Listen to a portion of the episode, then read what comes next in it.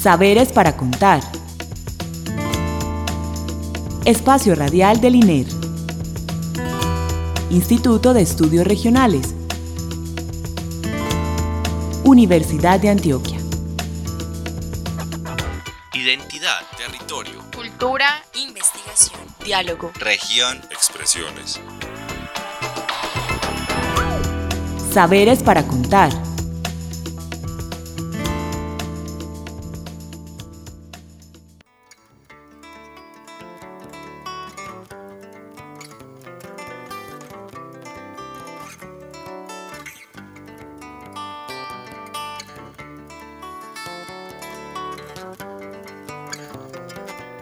Buenas noches. Les damos la bienvenida a nuestro programa Saberes para Contar, el espacio radial con el que el Instituto de Estudios Regionales comparte con ustedes los conocimientos que producimos en el INER, las personas con quienes producimos ese conocimiento, nuestros aliados, bueno, todos aquellas personas con las cuales interactuamos y que nos dejan pues tantas enseñanzas en el INER.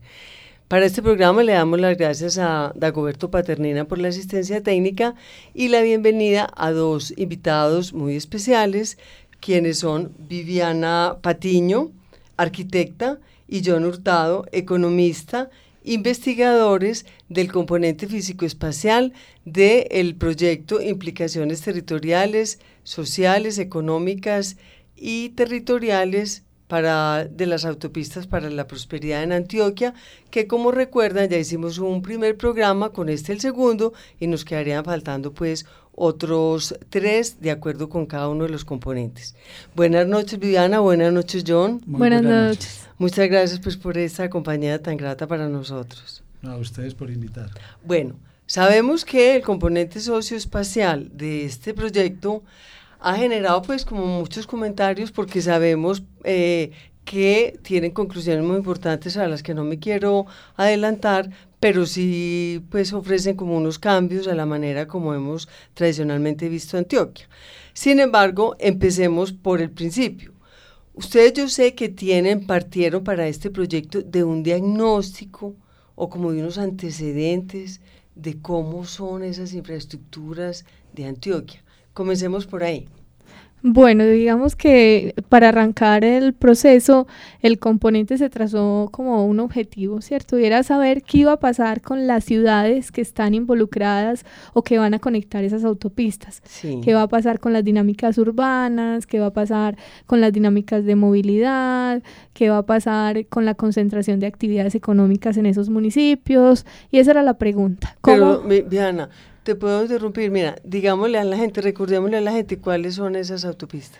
Bueno, las autopistas para la prosperidad en Antioquia, porque hace parte, es importante saber que ese proyecto hace parte de un proyecto de cuarta generación de autopistas para todo el país y es de una mayor dimensión. Son siete tramos. Están Pacífico 1, que, es el que está en el suroeste, que va desde Caldas hasta Bolombolo. Sí. Pacífico 2, que va desde Bolombolo hasta La Pintada. Sí. Pacífico 3 va desde La Pintada hasta Irra, en Caldas. Están el sistema Mares, que son Mar 1, que va desde San Cristóbal, Palmitas, o sea, desde el túnel hasta Santa Fe de Antioquia y Cañas Gordas. Sí. Y conecta también Santa Fe de Antioquia con Bolombolo. Sí, por entonces da la vuelta. Da la vuelta. Y Mar 2, que va ya desde Cañas Gordas, después de pasar el túnel del Toyo, que es otro proyecto que es ya, digamos, del gobierno departamental, con apoyo nacional y del municipio de Medellín, y conecta con Urabá. Sí. Y el otro sistema son los Magdalenas y, Norte. Sí. Eh, Magdalena 1 va desde Barbosa. La Pradera, sí, Barbosa, hasta San José del Nus. Sí. Eh, y Mar 2 viene desde Puerto Berrío, conecta con San José del Nus, Magdalena, perdón, 2, eh, conecta con San José del Nus y va hasta Segovia Remedios. Ajá. Y el último tramo, que es el tramo norte, va desde Segovia Remedios y conecta con Caucasia. Ya. O, sea, por Nechís. Sí, por, toda esa parte. Esa es la ah, intervención completa en el departamento de Antioquia. Sí, no, muy buena, completica. Bueno, entonces eh, volvamos al origen. Entonces, ustedes decían que había unas infraestructuras muy malas, muy quedadas, muy atrasados. En, nos debíamos, pues, eh, infraestructuras se hacía mucho en Antioquia, ¿cierto, John? Es el, el punto de partida. Sí. La infraestructura de Antioquia es una infraestructura que prácticamente procede desde, el, desde la colonización misma Sí. y es un esquema donde el, el Valle de Aburrá y el Medellín Sí. eh, es el punto de concentración. Es Mm. un modelo completamente radial. Ajá. Entonces, eso nos caracterizó y hay municipios, por ejemplo, en el caso de Ituango, en el caso de Peque, que son el extremo de, de esas vías. Y son unos, unos unos, eh, asentamientos donde prácticamente se termina la, eh, lo- lo- el desarrollo. ¿sí? Entonces, con las autopistas, ese modelo se cambia radicalmente y comenzamos a, a estar más inscritos en un sistema vial nacional construido fundamentalmente para competitividad de la, del sistema urbano del país. Sí, sí, sí. Bueno. Entonces cuéntenos, a ver, pues ustedes cómo hicieron para mirar qué es un componente físico espacial. ¿Por qué no nos explican qué quiere decir eso? Bueno, cuando, cuando el territorio está compuesto de muchas variables, ¿cierto? Cuando queremos aproximarnos al estudio de lo físico-espacial, estudiamos eso, los asentamientos humanos, las redes viales y las áreas que soportan esa- ese sistema urbano, ¿cierto? Económicamente y ambientalmente.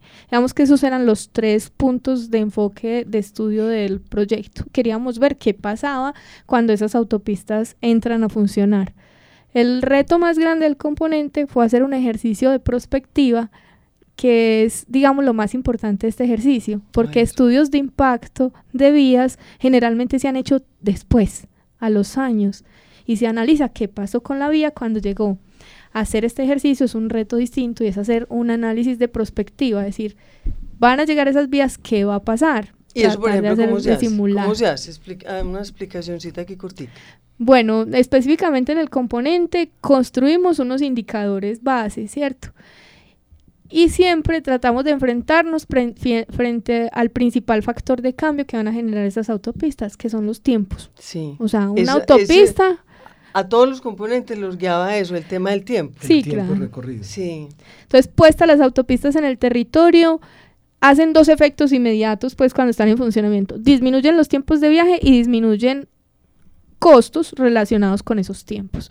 Entonces, con base en cuánto tiempo se disminuye en circular, en conectarse un municipio con otro, en conectarse con los puertos, en conectarse más fácil con las capitales de departamento, queríamos ver esa, esa disminución en los tiempos, cómo influenciaba a los asentamientos humanos, específicamente en el caso de nosotros.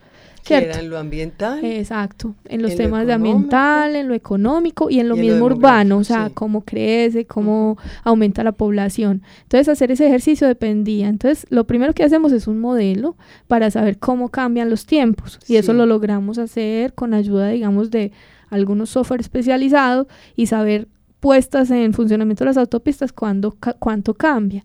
Y después empezamos a mirar qué influencia y encontramos ahí algunas sorpresas, algunos indicadores que se mueven mucho cuando uno cambia y disminuye los tiempos. Ya vamos para allá.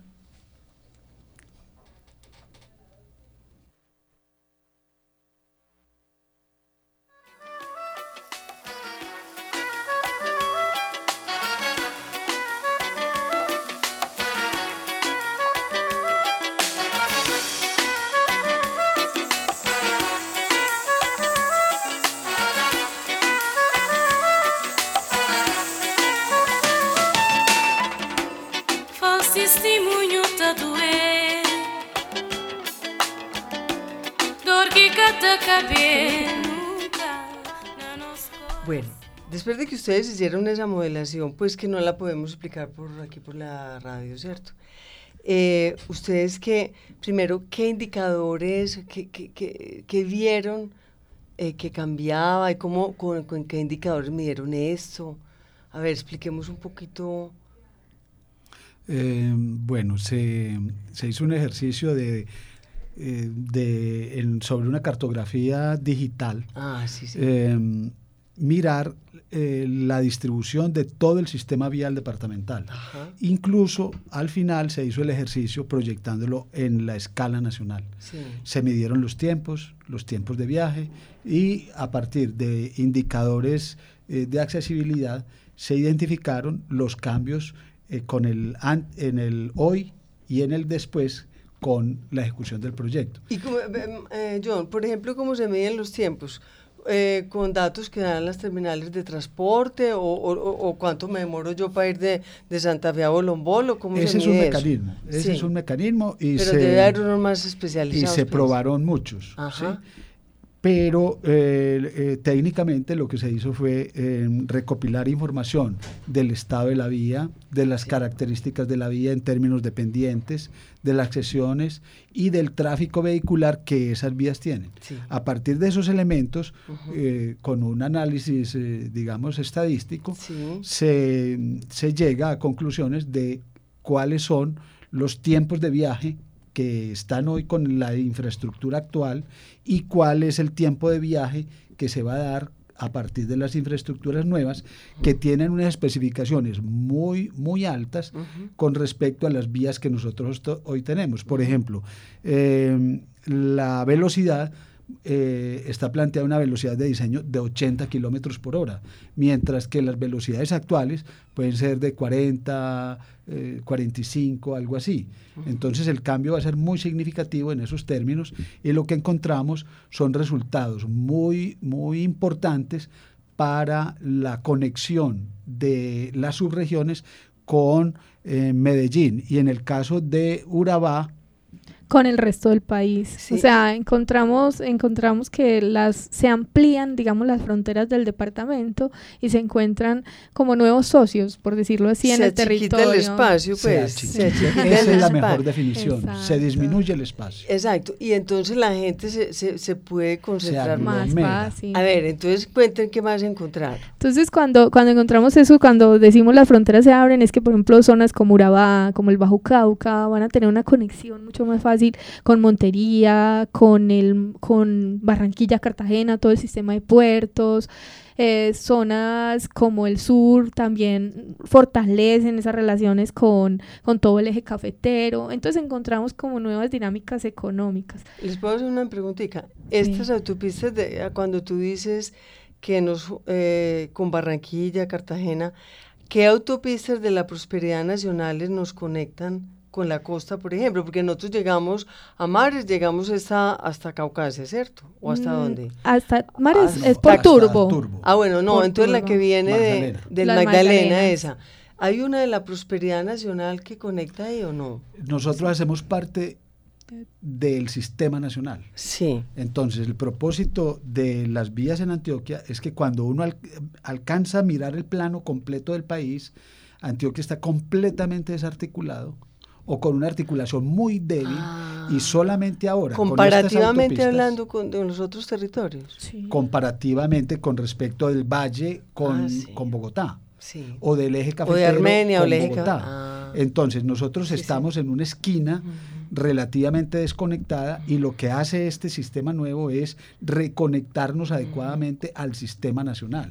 Entonces Antioquia es la que se está conectando. Eh, digamos que esas autopistas están en función de la competitividad del sistema urbano nacional Sí. que la componen eh, 13 o, o más aglomeraciones urbanas. Sí. ¿sí? Pero para Antioquia es un elemento clave, Ah, sí, clave para su eh, Estamos por debajo de la media, pues. Estamos por debajo de la media. Entonces, ahora vamos a quedar en tiempos y en costos muy cercanos al sistema de puertos, por ejemplo, que está surgiendo en Urabá, o al sistema de puertos de la costa atlántica, o a la parte del Pacífico en ya entendí.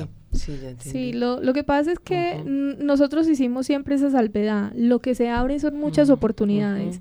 Pero el territorio tiene muchos rezagos para montarse, digamos, en ese tren de oportunidades que tiene que superar, porque uno encuentra municipios con muchos, con unos índices de pobreza muy altos, con unos niveles de escolaridad también, digamos, difíciles, con una calidad de vida bastante baja. Entonces son territorios que van a tener que tener políticas complementarias, o sea, no es suficiente las Exacto, autopistas. Bueno, y entonces, ¿qué va a pasar Es ahí en serio? Es, es un reto, Hmm. es un reto y es una oportunidad para el desarrollo del departamento como tal. La, el sistema urbano que nosotros tenemos, eh, de- lo dije como al principio, eh, obedece a, a cómo hemos ido ocupando el territorio y buena parte cómo fue la colonización de Antioquia. Sí. Con las autopistas ese modelo tiende a recomponerse y a hacer unos énfasis en unos corredores relativamente nuevos. Y el- el, eh, para esos municipios de las áreas de influencia inmediata hay unas oportunidades muy grandes. ¿Cuál es el reto, sobre todo para la parte de dirigente y de gobernadores de- del departamento? Es que unas regiones eh, definitivamente no van a recibir un efecto directo por parte de las autopistas. Entonces, desde lo público, desde la inversión pública, tiene que haber un propósito de mantener eh, eh, la inversión y los parámetros de desarrollo para esas regiones Como una compensación, ¿o qué? Como una compensación. una, una, una posición más, eh, Estratégica. más estratégica para invertir en esas zonas. Por ejemplo, ¿Por qué? ¿Qué les puede pasar? por ejemplo, en el caso del oriente antioqueño, en el oriente extremo, para el lado de Sonsón, eh, es en la que menor eh, efecto va a recibir por parte de las autopistas. No, pues que se quedó rezagada de que construyeron la autopista Medellín-Bogotá. Entonces, eh, es obligación de la administración que, que esa re- región del departamento no, no se rezague más. O sea, tiene que haber como una política de compensación o algo así. De- Como, bueno, ustedes dicen estratégica, pero no sé qué, no entiendo qué quiere decir. Hablamos de integral. O sea, si yo tengo una oportunidad abierta por estar conectado con el resto del mundo, Sí. como le pasa, por ejemplo, a todo ese Bajo Cauca y Nordeste, Zaragoza, el Norte, Bagre, Remedios, Sí, que están muy aislados y se encuentran, van a quedar en medio de un corredor nacional donde va a empezar a pasar todo el flujo del centro del país hacia puertos. Yo tengo que tener otras estrategias y las estrategias tienen que ver con aprovechar el territorio para lo que sirve, reactivar actividades agrícolas, los potenciales de los territorios, producir lo que se puede producir, mejorar la calidad de vida, distribuir mejor los servicios. Yo creo que es una clave, estar mejor conectados permite una, una mejor distribución de los servicios. ¿cierto? De salud, de educación, dejar que todo esté aquí concentrado nomás. Y en eso las universidades son muy claves. Hay que hacer una distribución más equitativa del- de la formación. Más Eh, pertinente. Sí, más pertinente también. Porque o si no, lo que decíamos, siempre lo hemos dicho, si no, nos vamos a quedar sentados viendo pasar camiones. Bueno, y, yo porque he oído decir que eh, de este componente, o no sé si del proyecto en general, salió una comprensión como de la como una reconfiguración físico-espacial de los territorios de Antioquia, donde las nueve regiones ya no son las rayas familiares que conocemos, ya no es el Bajo Cauca ni el Oriente. ¿Qué, qué, qué salió? ¿Qué encontraron? ¿Cuántas regiones? ¿Cómo se recomponen? ¿Qué se junta con qué? Eh. Magdalena con Nordeste o Bajo Cauca. ¿Qué, qué- Cuando, qué hay? cuando, cuando hablábamos que empezamos a mirar el territorio a partir de ese factor tiempo, Sí. y apostamos con que disminuir el tiempo ayuda al desarrollo o potencia el desarrollo de una región porque le permite acceder a más oportunidades a las regiones, entonces empezamos a mirar el territorio a partir de ese criterio.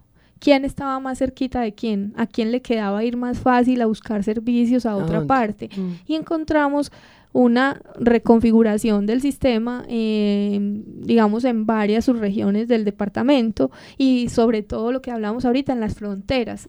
Empezamos a encontrar que hay que fortalecer la relación de Urabá con Montería, de Caucasia también con Montería, de Puerto Berrío con em, Bucaramanga, con todo ese eje de desarrollo, con el, digamos, La Dorada, todas esas partes el sur del departamento también, como decíamos, con ese eje de, de Caldas, porque eh, lo que estamos logrando hasta ahorita, que es una alta concentración y dependencia de Medellín, es importante superarla porque si seguimos haciendo una aglomeración del tamaño que estamos haciendo, estamos llegando a unos puntos de insostenibilidad muy grandes. Entonces hay que pensar a empezar a dejar el desarrollo en otros puntos del departamento. Y eso fue lo que encontramos, unas reconfiguraciones a pequeña escala, algunas dependencias o algo que se pueden fortalecer en otros sectores. Pero eh, es importante aclarar que la finalidad del trabajo no era hacer un planteamiento de reconfiguración de, la de las subregiones del departamento. Eh, ese es un, ese, digamos que ese es un trabajo que le toca acometer a la gobernación como una prioridad en, en la planificación y en el ordenamiento territorial del departamento. Sí, pero ustedes le dejan ahí, la, le siembran la duda de cómo se van a reconfigurar los territorios y a mover las poblaciones de otra manera distinta, porque ya no tan centralizado. El, modelo de que la inversión pública hay que repartirla por igual en todas partes, definitivamente no genera desarrollo. Entonces, eh, a la conclusión a que se llega es que a partir de estas grandes inversiones, hay un grupo de municipios o de unas eh, subregiones que comienzan a tener un potencial mucho mayor que, el resto de las regiones del departamento. Sobre esas habrá que tener una posición muy deliberada para, para desatar nuevos procesos de inversión pública y atracción de inversión privada, de manera que se den unos, como unos nodos, unos focos, unos núcleos de desarrollo nuevo que, por ejemplo, en el caso de, del Nordeste, consideramos que debe ser en, Segovia y Remedios, que es como el punto equidistante entre Caucasia y Puerto Berrío, y comienza a tener un potencial muy alto siempre y cuando comience a generar proyectos productivos desde lo local y con la capacidad productiva desde lo local. ¿Y qué pasaría con Yolombo y Vegachí, Maceo? Eh, no, Yolombo, Vegachí y Amalfi en ese ejemplo, que ya quedan como apartados. ¿Qué pasa con esos otros que quedan como o para ellos también se acorta todo, ellos también se conectan. Lo que pasa es que hay una posición, o sea, lo que hacen, por ejemplo, esas autopistas están es disminuir mucho el tiempo de Cisneros, de Yolombo, con relación, por ejemplo, a Medellín. Sí. Se convierten, o sea, encuentran una accesibilidad a este centro urbano, casi, por eso te decía, Medellín tiende a crecer su área de influencia y con estas autopistas también pasa, entonces son municipios, digamos, de, de una frontera ya que empiezan a tener unas relaciones muy dinámicas de tiempos muy cortos con el centro. Pero ahí es donde hay que plantear la estrategia. esos territorios no pueden dejar de aprovechar su potencial productivo. O sea, lo que van a mejorar es su capacidad para producir alimentos, para producir insumos, para producir para esas grandes ciudades, por su localización, porque mejora su localización estratégica, no solo con Medellín, sino con otras ciudades del país. Pero eh, acortando la distancia de Medellín también los puede hacer más autónomos porque más fácil se mueven. ahora pues es que tienen que venirse a quedar aquí, en cambio... Hay unos ejemplos significativos con, una, con el mejoramiento vial que se hizo con el proyecto hidroeléctrico de Ituango. Mm. Se mejoró la vía sustancialmente y se redujo el tiempo casi en un 50% de, viaje entre el municipio, en la cabecera del municipio y Medellín. Eh, eso tiene unas repercusiones muy grandes sobre las capacidades de las personas, las oportunidades de negocio, pero también en los municipios que están más cercanos al Valle de Aburrá y a Medellín, comienza a, configurarse un riesgo en la medida en que comienzan a, a, a ser unos municipios dormitorio, comienzan a... Em, a desdibujar su base económica y a, estar más relacionados con una dependencia alta de, la parte central más urbana. Bueno, tenemos que cortar porque nos están haciendo señas. Pero eso no quiere decir que hayamos terminado el tema. Algún día lo podemos seguir, porque sabemos que ustedes van a empezar las socializaciones y parece, parece muy entretenido que vengamos aquí a hablar de lo que la gente les dice. Claro. que, sí. De qué opina la gente porque no hemos hablado de ellos. Ah, sí. Entonces, bueno, en el futuro seguimos esta conversación. Yo, muchas gracias. Diana, muchas gracias por haber venido, usted. Eh, por esta pues, ilustración sobre el tema. Eh, bueno, en otra oportunidad nos vemos. Muchas gracias, estamos dispuestos cuando ustedes nos inviten. Bueno, muchas gracias. bueno, le damos las gracias a, a Goberto Paternina por la asistencia técnica, a Caterine Montoya y a Alicia Reyes por la realización. Les habló Clara Inés Aramburo. Eh, nos pueden escribir a saberes para contar arroba gmail.com. También estamos en Facebook y en Twitter. Feliz noche y muchas gracias.